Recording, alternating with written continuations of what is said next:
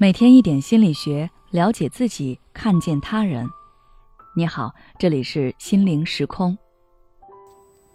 今天想跟大家分享的是，情绪爆发的那一刻，我们能做些什么？许多人一说到情绪，就会联想到一些不好的事件，比如失控、暴怒、痛苦、对骂、互殴，仿佛情绪只能给我们带来一些不好的回忆。但其实，情绪是用来保护我们的。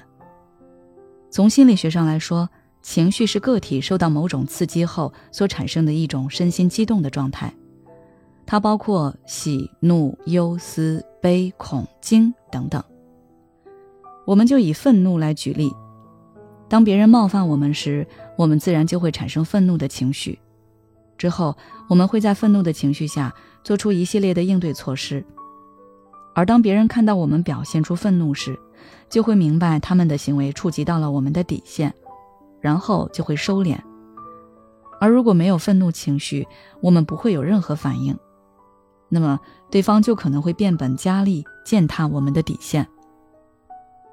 但是，当我们情绪反应过激时，就会出现情绪失控的现象，然后整个人都会变得非常的脆弱、疲惫。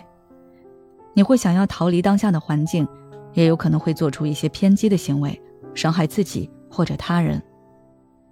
针对这种情况，我们可以采用以下方法来让自己避免被情绪吞噬。第一，看见你的情绪。不知道大家在日常人际交往中有没有发现这样一个现象，就是当对方的情绪很强烈时，假如你对他说：“我知道这件事情很让你生气。”这件事情的确很让人恼火，你就会发现对方的情绪会有所缓和。而之所以会出现这种现象，就是因为我们看见并识别了对方的情绪，让对方的内在感觉到了被尊重。同样的，当我们自己情绪比较激烈时，也可以用这种方法来缓解。但是要注意的是，我们要做的是看见并识别我们的情绪，并不是认同它。如果你内心想的是这件事情确实很值得让人生气，我生气是理所应当的，越是这么想，你的情绪就越是激烈。第二，尊重你的情绪。当我们因为情绪的应激反应做出让自己后悔的举动时，很多人都会对自己说：“我不应该这么情绪化，我应该这样去做。”然而，经过一番这样对自己的指手画脚之后，情绪不仅没有得到缓解，反而会更加的强烈。这是因为我们没有尊重情绪和我们自身。我们要学会放弃对自我的评判，转而学着观察自身的情绪反应是否过激。你可以试着记录下情绪出现时发生了什么，你出现了什么样的情绪，你当时想到了什么，说了什么，做了什么，从这件事情中你感受到了什么。之后给事情的严重程度和造成的负面影响打个分，再给我们的情绪打个分，然后观察自己的反应是否合理。如果不合理，那就引导自己做出更健康的反应，而不是评判情绪和自身。第三，拍打情绪，让自己接地。